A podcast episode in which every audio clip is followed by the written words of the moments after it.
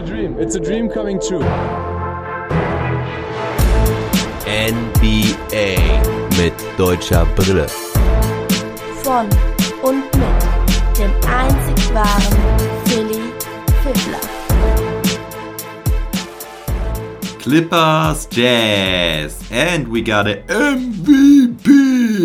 Moin, moin, liebe Basketballfreunde. Ja, legen wir gleich direkt mit den News los. Nikola Jokic ist der MVP der Saison 2020. 2021 und das natürlich auch wirklich verdient. 91 von 101 Stimmen gehen an den Joker, also First Votes. Zweiter ist Joel Embiid und dritter Steph Curry. Aber Jokic hatte wirklich klaren Abstand vor den beiden. Damit ist er der dritte Europäer nach Dirk und Janis, der ja auch sogar die letzten zwei Jahre MVP geworden ist. Er ist der niedrigste Pick ever. An Stelle 41 wurde er gedraftet und er ist damit auch der erste Second Rounder. Die niedrigsten, die zuvor MVP waren, waren Steve Nash und eben auch Janis, die beide an 15 gepickt wurden. Vierter im MVP-Voting ist eben dieser Janis geworden. Fünfter war CP3, der auch zwei First Votes bekommen hat. Und an Platz 6, aber mit deutlichem Abstand dann auch schon wieder Luka Doncic. Ja, herzlichen Glückwunsch an den Serben. Ich denke, im Endeffekt war es schon absolut verdient. Jokic einfach die ganze Saison über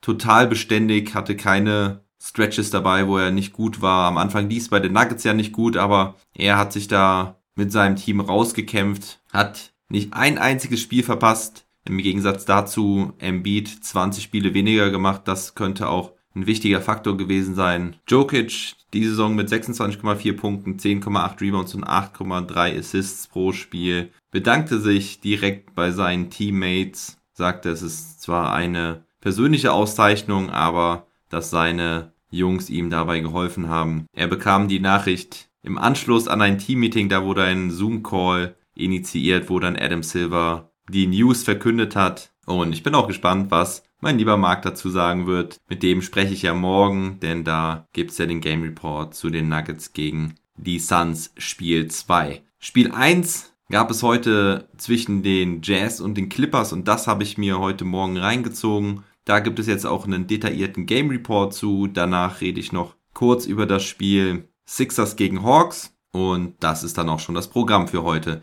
Legen wir also direkt los. Die Clippers hatten nur zwei Tage Pause, nachdem sie am Sonntag ja die Dallas Mavericks in Game 7 rausgehauen haben. Die Jazz konnten sich ein paar Tage mehr ausruhen, weil sie die Grizzlies in fünf Spielen besiegt haben. Mike Conley fehlte verletzt. Er hat wie James Harden Probleme am Hamstring. Für ihn spielte Joe Ingles dann in der Starting Five, der auch gleich mal den ersten Dreier reinmachte nach gutem Ball-Movement der Jazz. Die Clippers agierten mit derselben Aufstellung wie in den letzten Partien gegen die Mavs, also Small Ball war angesagt mit Batum auf der 5, daneben also Marcus Morris, Kawhi Leonard, Paul George und Reggie Jackson bei den Jazz, Ingles, Mitchell, Royce O'Neal, Bojan Bogdanovic und Rudy Gobert und dieser Gobert rollte eben in dieser ersten Situation auch gut ab, zieht zwei Verteidiger auf sich und draußen steht Ingles frei. Die Jazz ziehen ihr Spiel gut durch in den ersten Minuten. Mitchell macht auch gleich zwei Dreier die beide mehrmals den Ring berührten, aber dann auch beide reinfielen. Die Clippers legen sich gerne Gobert zurecht. Der verteidigt aber sehr gut im 1 gegen 1. Natürlich vor allem beim Zug zum Korb lässt er eigentlich gar nichts zu. Aber da die Jazz vorne abkühlen und ihre Würfe nicht mehr treffen, ist der schnelle Vorsprung gleich auch wieder weg. Royce O'Neal macht die einzigen Punkte nach einem Offensivrebound. Bei seinem nächsten Offensivrebound hängt der Kawhi gleich das zweite Foul an. Auch Sixth Man of the Year Clarkson kann nicht ändern, dass die Jazz ganz, ganz kalt sind jetzt von außen. Sie werfen sowieso fast nur Dreier. Das sind aber überwiegend Backsteine. Da sind sogar auch ein paar Airballs dabei. Obwohl sie sich da ein paar offene Würfe auch erspielen konnten. Subac, Beverly, Luke Kennard kommen von der Bank. Kennard trifft gleich mal seine ersten drei Dreier. Später kommt dann auch Terrence Mann von der Bank. Also die Clippers spielen mit einer sehr breiten Rotation. Die Jays haben lange nur zwölf Punkte auf dem Konto, die Clippers setzen sich etwas ab, aber kurz vor Viertelende macht Clarkson dann immerhin doch nochmal zwei Dreier. 20 Würfe hintereinander verwarfen die Jazz vorher. 25 zu 18 nach dem ersten Viertel. Paul George trifft dann direkt mal einen Dreier gegen Gobert. Das war auch sein erster verwandelter Wurf, nachdem er im ersten Viertel keinen seiner fünf traf. Dazu sind jetzt auch Rondo und Cousins auf dem Feld. Cousins war gegen die Mavs komplett aus der Rotation. Klaut hier jetzt mal direkt unterm eigenen Korb Gobert den Ball und macht die Punkte dann im anschließenden Fastbreak mit Foul. Er holt sich dann aber gleich drei Fouls ab in vier Minuten. Doch sein Einsatz stimmt und er nervt Gobert. Die Clippers Rollenspieler überzeugen sowieso weiterhin 27 Punkte von der Bank zur Halbzeit. Sie treffen ihre Dreier und die Jazz müssen sich ihre Punkte hart erarbeiten. Sie können immerhin ein paar Big Points nach starken Steals setzen. Doch Batum setzt die letzten Punkte der Halbzeit mit einem Dreier und dann sind es wieder 13 Punkte, 60 zu 47. Aus der Halbzeit hatte sich Donovan Mitchell einiges vorgenommen. Er macht direkt mal 10 Punkte nach gerade mal knapp zwei Minuten und jetzt macht's richtig Spaß. Leonard bleibt cool. Der Terminator, der bislang Foul Trouble und eine schwache erste Halbzeit hatte, liefert jetzt ab. An ihm prallt alles ab. Vor allem die lauten Fans sind ihm scheißegal. Der Terminator macht seine Punkte. Aber Salt Lake City kocht. Mitchell can't miss. Favors mit starken Aktionen als Backup Center, blockt Rondo, blockt Zubac. Vorne ein nicer Touch Pass zu Clarkson für drei. Die Jazz gehen in Führung. Doch die Clippers fangen sich wieder. Subac mit weiterem guten Impact von der Bank. Er erarbeitet sich ein paar Punkte und blockt Clarkson einmal gut weg. Paul George bislang unterirdisch, sieben Punkte bei zehn Versuchen, trifft fast nix, verpennt auch die defensive Rotation nach einem Offensivrebound und so gehen wir mit einem ausgeglichenen Spielstand ins vierte Viertel. 79-79 und die Story geht ein wenig so weiter. Mitchell mit dem End One George trifft nix, hat dann aber Glück, dass Subac nach seinem nächsten Mist den Offensivrebound holt und im zweiten Versuch trifft George dann den Dreier aus der Ecke. Aber nach einem weiteren Dreier von Mitchell und auch Clarkson führen die Jazz nun sogar mit sechs Punkten. Luke Canard haut zwar einen weiteren Dreier rein und Leonard liefert nun auch wieder, wenn er liefern muss. Aber die Jazz haben sich jetzt in einen Groove gespielt, haben das Publikum komplett entzündet. Mitchell ist unfassbar stark, macht 16 Punkte in diesem vierten Viertel, aber 50 Sekunden vor Ende wirft er den Ball weg, das war unnötig. George antwortet mit einem seltenen Dreier, nur noch drei Punkte Rückstand. Mitchell verpasst dann den Dagger, die Clippers holen den Rebound. Letzte Possession, sie nehmen kein Timeout. George und Leonard spielen sich den Ball am Perimeter zu. Die Jazz spielen aber gute One-on-One-Defense. Der Ball geht in die linke Ecke zu Morris. Nur noch wenige Sekunden zu spielen. Er setzt zum Dreier an, schickt Gobert in die Luft, macht das Dribbling nach rechts, wirft, Gobert recovert aber gut und blockt den Wurf. Morris kann jedoch den Loose Ball aufnehmen, nimmt noch einmal einen Turnaround-Dreier, aber der geht an den Regen und der war auch eh nicht rechtzeitig, denn das Spiel ist rum und die Jazz gewinnen das Spiel 1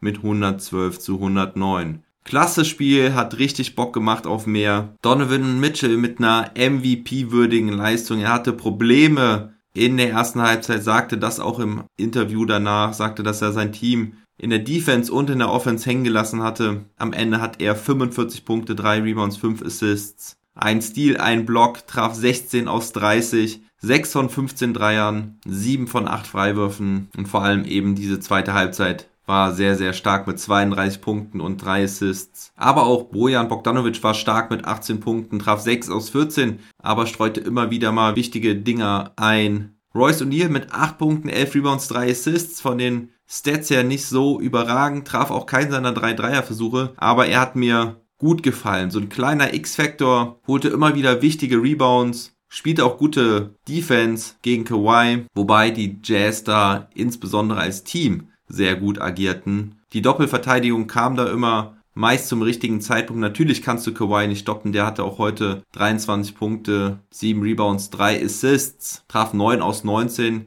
Aber damit musst du leben können und damit kann man, denke ich, sehr gut leben als Quinn Snyder, denn auch die restlichen Spieler wurden überwiegend gut rausgenommen. Luke Kennard hatte ein starkes Spiel, hatte 18 Punkte, traf 7 aus 9, 4 von 6 Dreiern, aber er war auch ein Defensivproblem, denn Donovan Mitchell legte sich ihn immer wieder zurecht. Kennard kann ihn einfach überhaupt nicht verteidigen. Also da bin ich gespannt, ob Kennard wieder fast 30 Minuten spielen wird in Spiel 2. Denn so gut er heute auch seine Dreier getroffen hat und gerade halt auch in Halbzeit 1 dafür sorgte, dass die Clippers davonziehen konnten. In der zweiten Halbzeit haben die Jazz das ausgenutzt. Das erkennt man auch gut am Plus-Minus-Rating. In der zweiten Halbzeit hat er da nämlich minus 7. In der ersten Halbzeit waren das plus 11, macht am Ende dann auch plus 4. Ivica Subac hatte starke 11 Punkte, 6 Rebounds, 3 Assists und 3 Blocks von der Bank. Spielte 20 Minuten. An ihm lag es, glaube ich, weniger. Eher problematisch sehe ich halt die Leistung von Marcus Morris und Paul George. Marcus Morris, wie schon in einigen Spielen gegen die Mavs, überhaupt nichts von außen getroffen. Hatte nur 9 Punkte, traf 4 aus 14, nur einen seiner 9 Dreierversuche. Paul George, Double-Double, 20 Punkte und 10 Rebounds, hatte aber wieder einige unglückliche Szenen dabei.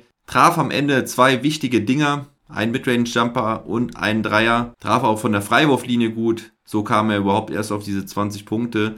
Denn insgesamt traf er nur 4 aus 17 und das ist natürlich deutlich zu wenig. Reggie Jackson traf heute 3 aus 6 spielte aber nur 17 Minuten. Auch er hatte seine Probleme, vor allem gegen Donovan Mitchell und Joe Ingles. War dann auch früh im vierten Viertel mit sechs Fouls ausgefault. Und schauen wir jetzt einmal auf die anderen Jazz-Spieler. Rudy Gobert mit 10 Punkten, 12 Rebounds, 2 Blocks. Hatte auch ein bisschen Foul Trouble. Hatte auch so ein bisschen Probleme mit Zubac, Cousins und auch Betum. Doch er lieferte auch in ganz wichtigen Momenten ab. Allen voran natürlich der Game-Winning-Block am Ende. Doch gerade auch im vierten Viertel konnte er immer wieder mal wichtige Rebounds holen, traf an der Linie wichtige Freiwürfe, insgesamt 6 aus 9, das ist für ihn eine ordentliche Quote. Joe Ingles gut als Playmaker, hatte 7 Assists, aber sein Wurf sollte heute nicht ganz so fallen. 3 aus 12, nur ein von 8 Versuchen bei den Dreierversuchen. Und Jordan Clarkson traf zwar nur 6 aus 18, aber das waren alles Dreier, die er traf. So kommt er auf 18 Punkte, die halt auch die Jazz und das ganze Publikum immer wieder angestachelt haben. Derek Favors, zwei Punkte, sechs Rebounds, zwei Blocks. Keine weltbewegenden Zahlen, aber halt wie gesagt auch mit ein paar Big Plays. Insgesamt kann man sich natürlich auch fragen, ob die Clippers am Ende ein bisschen müde wurden, weil sie in der zweiten Halbzeit halt nur noch 49 Punkte machten. Hingegen machten die Utah Jazz 65. Die Wurfquoten waren bei den Clippers eigentlich besser. Sie trafen 42,4% aus dem Feld und 38,1% von der Dreierlinie. Die Jazz da sogar etwas schlechter mit nur 40,7%, nahmen aber insgesamt noch ein paar Dreier mehr. 50 insgesamt trafen noch von 17, das sind 34% In der absoluten Zahl aber einer mehr als die Clippers. Und wenn man sich so die Zahlen anschaut, sind es halt wirklich Nuancen, die am Ende entschieden haben. Vier Rebounds mehr auf Seiten der Jazz, ein Turnover weniger auf Seiten der Jazz und zwei Freiwürfe mehr bei den Jazz, wobei sie insgesamt genauso viele trafen wie die Clippers. Ja, spannendes Spiel. 42 Bankpunkte der Clippers reichen nicht. Da müssen die Stars Leonard und George besser abliefern, vor allem George natürlich. Ich bin gespannt, wie die Adjustments aussehen werden und wie Spiel 2 verlaufen wird. Aber ich glaube, wir haben hier eine spannende Serie vor uns. Spiel 2 ist in der Nacht von Donnerstag auf Freitag um 4 Uhr. Und jetzt kommen wir noch zum Spiel der Sixers gegen die Hawks. Die Sixers kamen diesmal viel besser ins Spiel. 28 zu 10 Führung im ersten Viertel, aber im zweiten Viertel war es schon wieder ausgeglichen. Atlanta ging dann in der zweiten Halbzeit sogar in Führung. Das war Mitte, Ende des dritten Viertels. Doch dann kam Shake, Shake Milton spielte überhaupt erst in der zweiten Halbzeit, lieferte nach den Struggles in der ersten Runde aber ab. Er machte ganz wichtige Dreier, nachdem Trey Young die Hawks in Führung gebracht hatte. Mit der Sirene zum Schlussviertel machte er einen weiteren tiefen Dreier rein und läutete damit einen viertelübergreifenden 14 zu 0 Run ein. Atlanta machte dann nur 18 Punkte im vierten Viertel und so gewannen die Sixers am Ende 118 zu 102.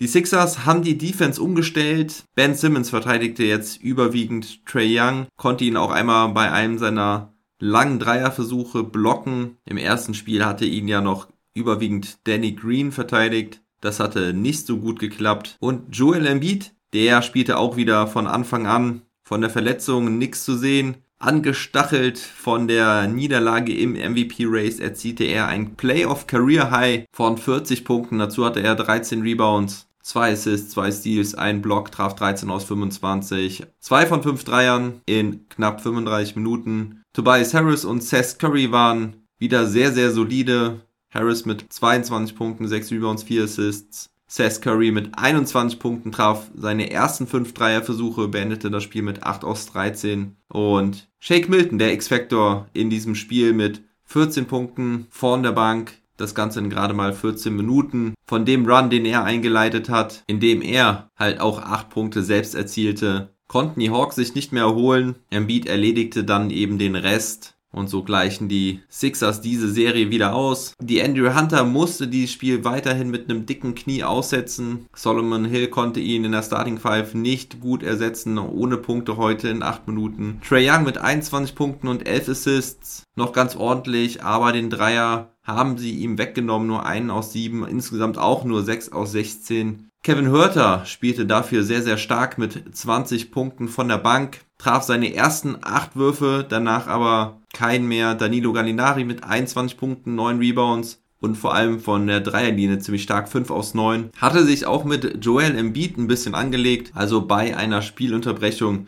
lief er so ein bisschen gegen Joel Embiid mit der Schulter, war eigentlich auch nichts Schlimmes, also angelegt war ein bisschen übertrieben. Aber Embiid brachte das zum Kochen, lief Gallinari hinterher und schubste ihn heftig. Da kann er auch schon fast froh sein, dass er keine Ejection für bekommen hat. Lächerlich auf jeden Fall, dass Gallinari dafür auch ein Technical bekommen hat. Also das definitiv übertrieben, vor allem wenn man bedenkt, dass Joel Embiid für sein echt heftiges Schubsen ebenfalls dann nur ein Technical bekommen hat. Ansonsten Ben Simmons relativ ruhig, nur vier Punkte, drei Rebounds, sieben Assists, zwei Steals, ein Block. Hatte wieder mal zwei Freiwürfe, von denen er keinen traf. Ansonsten zwei aus drei. Aber die Sixers sonst ziemlich effizient, nur nicht von der Freiwurflinie eben. Da trafen sie nur 14 aus 22. Das sind gerade mal 63 Prozent, aber aus dem Feld waren es 52,9 Prozent, von der Dreilinie waren es 46,2 Prozent bei 26 Versuchen. Da waren die Quoten bei den Hawks deutlich schlechter, nur 45,8 Prozent aus dem Feld und 36,7 Prozent von der Dreierlinie. Hatten außerdem 17 Turnover und sonst waren sie eigentlich bis aus Rebounding noch in allen Kategorien schlechter. Die Sixers mit starken 10 Steals und 8 Blocks hatten mehr Fastbreak-Punkte, mehr Punkte in der Zone, mehr Second Chance Points und so war es dann am Ende eine relativ klare Nummer. Spiel 3 am Freitag in Atlanta. Auch hier können wir uns auf eine sehr spannende Serie freuen. Ich hoffe, dass die Andrew Hunter dann wieder zurückkommt, damit wir auch wirklich die bestmöglichen Hawks sehen können. Cam Reddish und Chris Dunn sind ja auch noch verletzt bzw. krank, wobei ich nicht glaube, dass die so schnell zurück in die Rotation kommen werden. Ja, und das war's auch vom heutigen Pod. Ich bitte nochmal darum, liebe Leute, checkt doch mal, ob ihr mir nicht bei Apple Podcasts noch ein paar Sterne geben könnt. Der eine oder andere von euch hat doch sicherlich noch irgendwo ein Apple-Gerät rumfliegen oder in der Hand. Wenn ihr sogar direkter Supporter werden wollt, dann würde ich mich sogar noch mehr freuen. Tretet ein in den VIB-Club, werdet Very Important Baller. Über meine Homepage könnt ihr verschiedene Pakete abschließen und so auch gewisse Vorteile nutzen. Die Links zu meiner Homepage findet ihr wie immer in der Episodenbeschreibung. Ich bin auf jeden Fall morgen wieder am Start. Da gibt es dann den Game Report zu Spiel 2 der Nuggets gegen die Suns. Und habt einen schönen Tag, bleibt gesund und munter, never stop ballin'.